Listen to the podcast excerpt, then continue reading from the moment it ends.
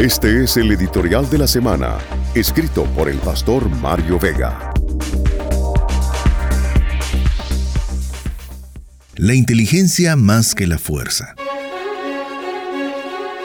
No tengo duda que el tema sobre el que más he escrito desde hace 13 años en el diario de hoy ha sido el de la prevención de la violencia.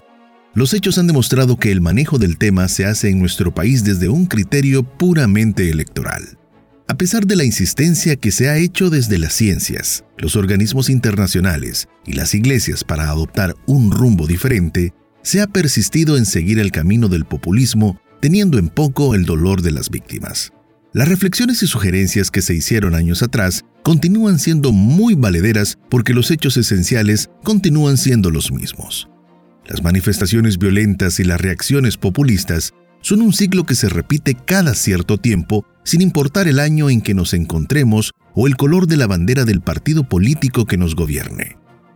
En septiembre de 2016 publiqué el artículo titulado La represión eficaz.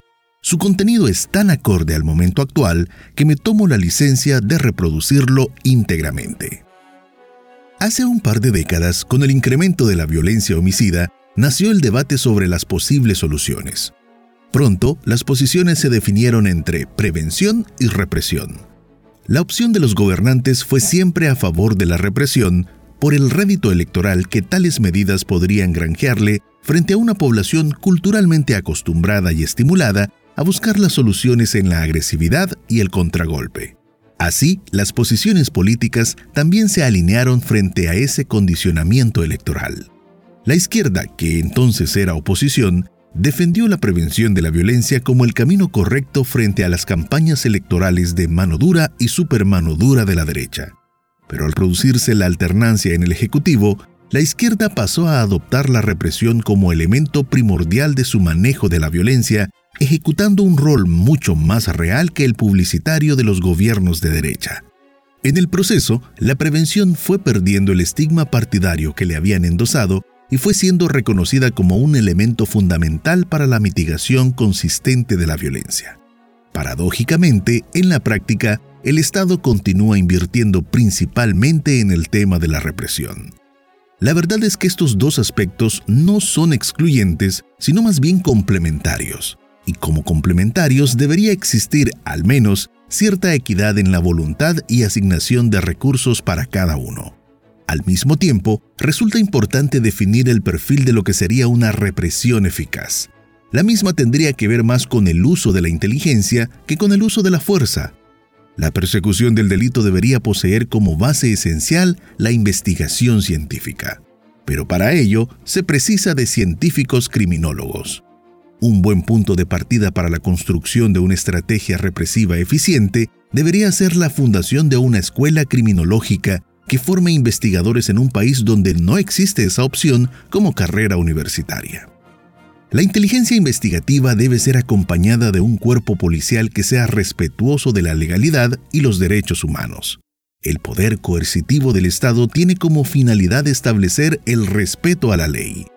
No se puede establecer el respeto a la ley rompiendo la ley.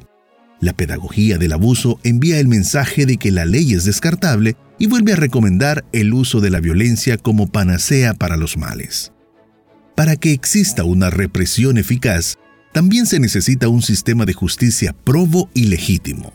Eso implica la eliminación de la corrupción judicial y la formación permanente de los jueces. Además, la represión también implica un sistema penal auténticamente rehabilitador, que permita al transgresor su inserción social, que le eduque y le oriente, que elimine las causas en su individualidad que le llevaron a delinquir y que le proporcione las herramientas para desarrollar una vida productiva después de cumplida la pena. Es decir, hacer del sistema penal una institución de inserción en lugar de universidad del crimen. El montaje de una represión estatal eficaz demanda inversión.